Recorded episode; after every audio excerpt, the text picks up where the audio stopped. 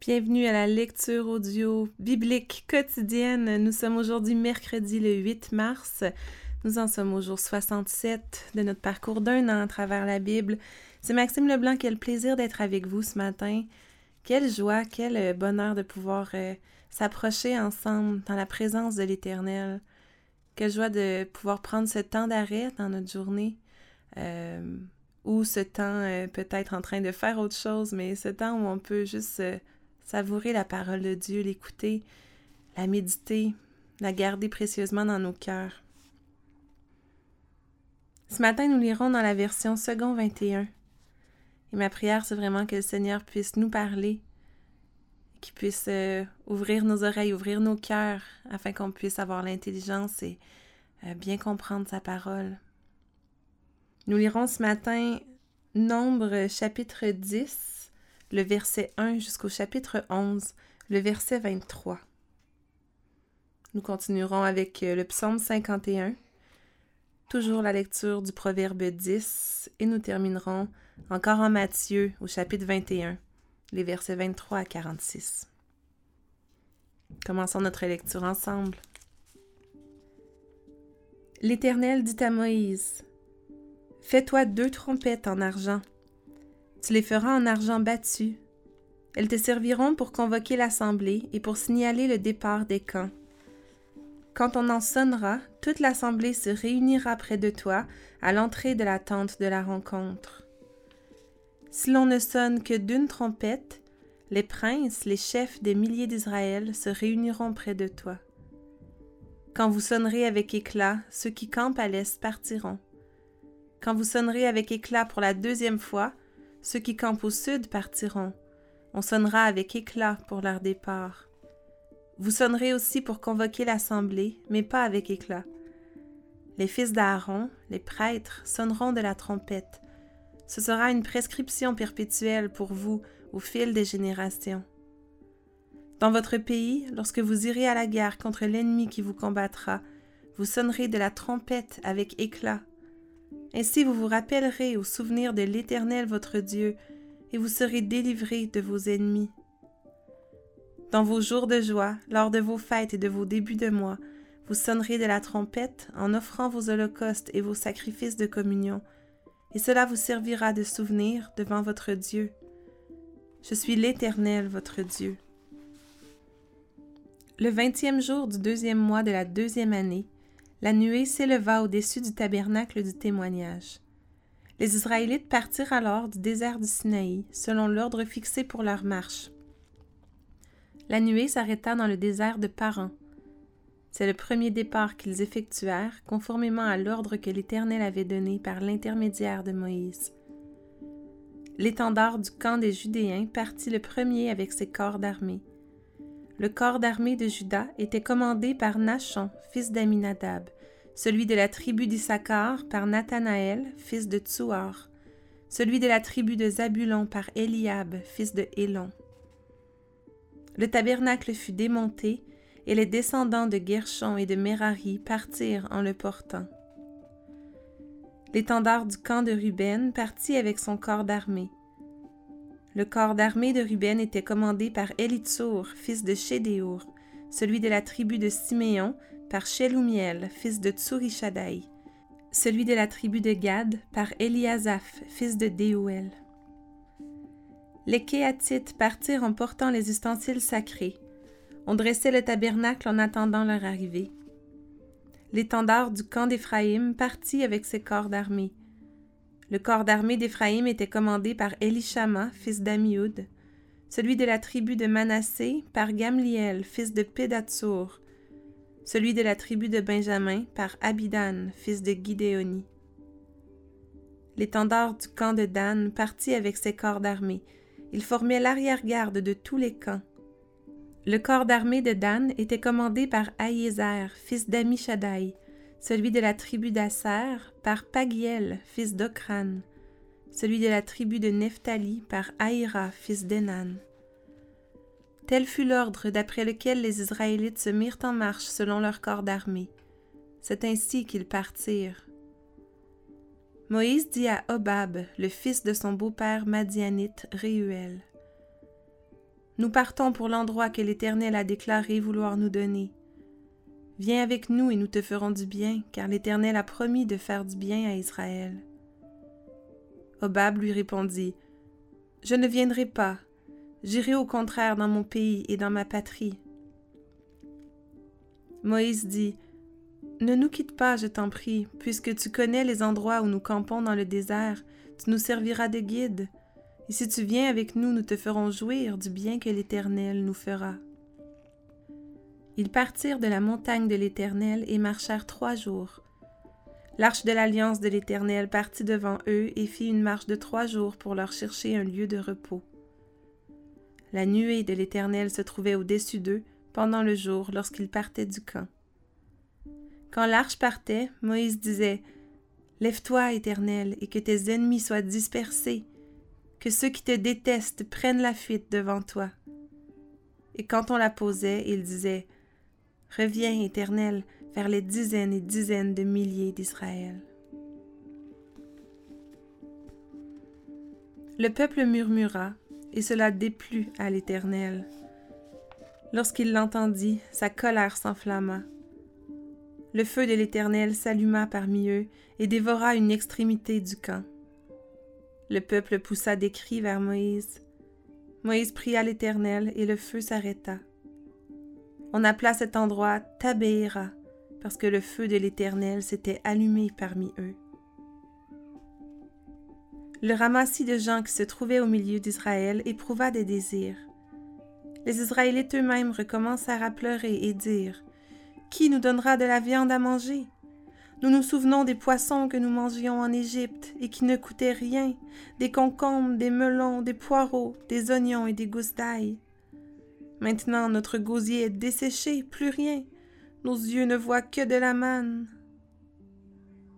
La manne avait la forme de la graine de coriandre et l'apparence du bdélium.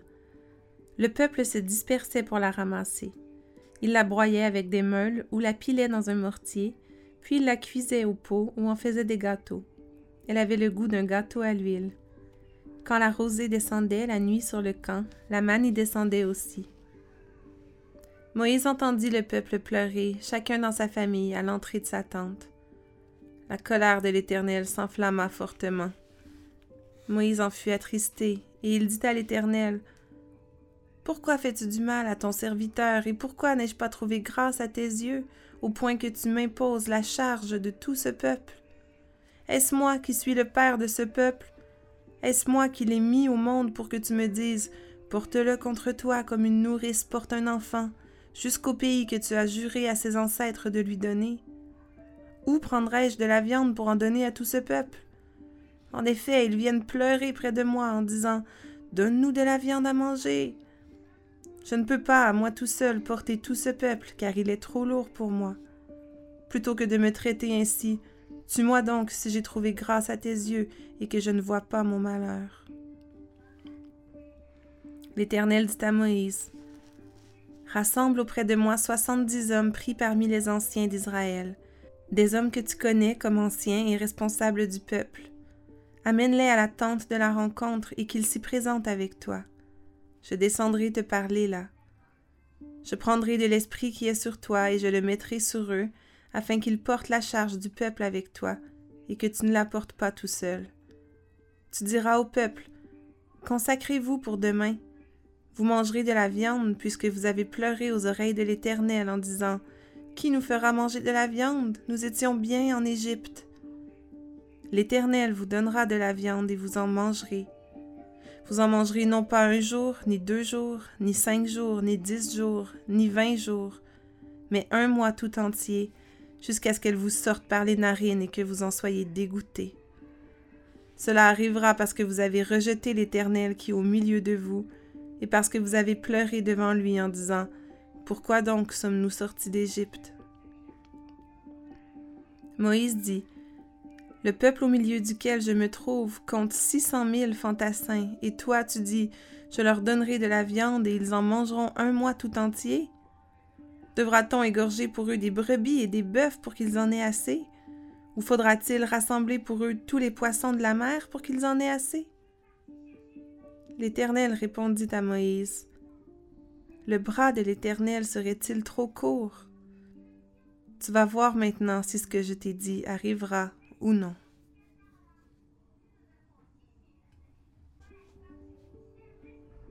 Psaume 51 Psaume de retour à Dieu Au chef de cœur, psaume de David, lorsque le prophète Nathan vint chez lui après son adultère avec Bathsheba. Ô Dieu, fais-moi grâce, conformément à ta bonté, conformément à ta grande compassion, efface mes transgressions. Lave-moi complètement de ma faute et purifie-moi de mon péché, car je reconnais mes transgressions et mon péché est constamment devant moi. J'ai péché contre toi, contre toi seul. J'ai fait ce qui est mal à tes yeux. C'est pourquoi tu es juste dans tes paroles, sans reproche dans ton jugement. Oui, depuis ma naissance, je suis coupable. Quand ma mère m'a conçu, j'étais déjà marquée par le péché. Mais tu veux que la vérité soit au fond du cœur. Fais-moi connaître la sagesse dans le secret de mon être. Purifie-moi avec l'hysope et je serai pur. Lave-moi et je serai plus blanc que la neige. Fais-moi entendre des chants d'allégresse et de joie, et les eaux que tu as brisées se réjouiront. Détourne ton regard de mes péchés, efface toutes mes fautes. Ô Dieu, crée en moi un cœur pur, renouvelle en moi un esprit bien disposé. Ne me rejette pas loin de toi, ne me retire pas ton Esprit Saint. Rends-moi la joie de ton salut et qu'un esprit de bonne volonté me soutienne. J'enseignerai tes voies à ceux qui les transgressent et les pécheurs reviendront à toi. Ô Dieu, Dieu de mon salut, délivre-moi du sang versé et ma langue célébrera ta justice. Seigneur, ouvre mes lèvres et ma bouche proclamera ta louange. Si tu avais voulu des sacrifices, je t'en aurais offert, mais tu ne prends pas plaisir aux holocaustes. Les sacrifices agréables à Dieu, c'est un esprit brisé. Ô Dieu, tu ne dédaignes pas un cœur brisé et humilié. Dans ta grâce, fais du bien à Sion, construis les murs de Jérusalem. Alors tu prendras plaisir aux sacrifices de justice aux holocaustes et aux victimes tout entières. Alors on offrira des taureaux sur ton autel.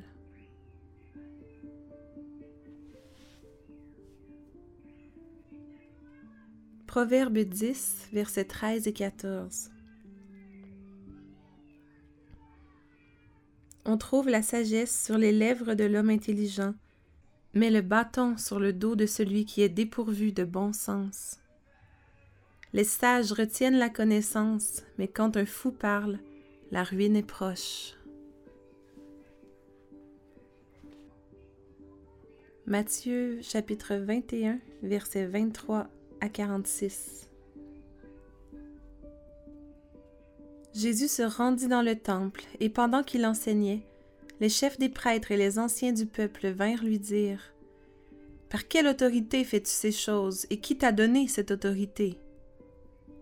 Jésus leur répondit, Je vous poserai moi aussi une question, et si vous m'y répondez, je vous dirai par quelle autorité je fais ces choses.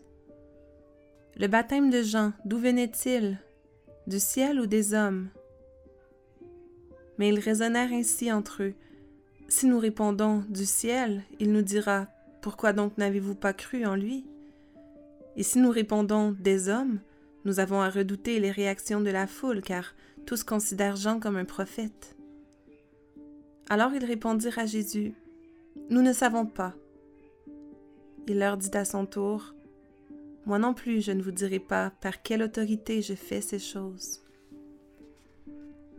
Qu'en pensez-vous? Un homme avait deux fils. Il s'adressa au premier et lui dit, Mon enfant, va travailler aujourd'hui dans ma vigne.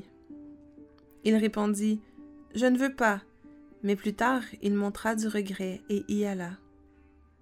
Le père s'adressa à l'autre et lui dit la même chose. Ce fils répondit Je veux bien, Seigneur. Mais il n'y alla pas. Lequel des deux a fait la volonté du Père? Ils répondirent, Le premier. Et Jésus leur dit, Je vous le dis en vérité, les collecteurs d'impôts et les prostituées vous précéderont dans le royaume de Dieu, car Jean est venu à vous dans la voie de la justice, et vous n'avez pas cru en lui.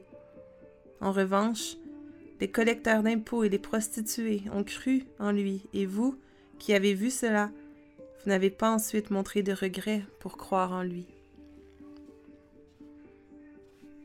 Écoutez une autre parabole. Il y avait un propriétaire qui planta une vigne. Il l'entoura d'une haie, y creusa un pressoir et construisit une tour. Puis il la loua à des vignerons et partit en voyage. Lorsque le temps de la récolte fut arrivé, il envoya ses serviteurs vers les vignerons pour recevoir sa part de récolte. Mais les vignerons s'emparèrent de ses serviteurs. Ils battirent l'un, tuèrent l'autre et lapidèrent le troisième. Il envoya encore d'autres serviteurs, en plus grand nombre que les premiers, et les vignerons les traitèrent de la même manière. Enfin il envoya vers eux son fils, en se disant Ils auront du respect pour mon fils. Mais quand les vignerons virent le fils, ils se dirent entre eux Voilà l'héritier. Venez, tuons-le et emparons-nous de son héritage. Et ils s'emparèrent de lui, le jetèrent hors de la vigne et le tuèrent. Maintenant, lorsque le maître de la vigne viendra, que fera-t-il à ces vignerons? Ils lui répondirent il fera mourir misérablement ces misérables, et il louera la vigne à d'autres vignerons qui lui donneront sa part de récolte au moment voulu. Jésus leur dit N'avez-vous jamais lu dans les Écritures La pierre qu'ont rejetée ceux qui construisaient est devenue la pierre angulaire. C'est l'œuvre du Seigneur, et c'est un prodige à nos yeux. C'est pourquoi je vous l'ai dit le royaume de Dieu vous sera enlevé et sera donné à un peuple qui en produira les fruits. Celui qui tombera sur cette pierre s'y brisera, et celui sur qui elle tombera sera écrasé. Après avoir entendu ces paraboles, les chefs des prêtres et les pharisiens comprirent que c'était d'eux que Jésus parlait. Ils cherchaient à l'arrêter, mais ils redoutaient les réactions de la foule parce qu'elle considérait Jésus comme un prophète.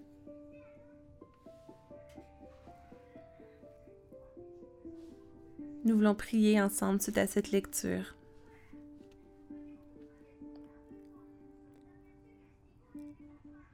Seigneur, toi qui es l'Éternel, notre Dieu, toi qui es juste dans tes paroles, toi qui es sans reproche dans tes jugements.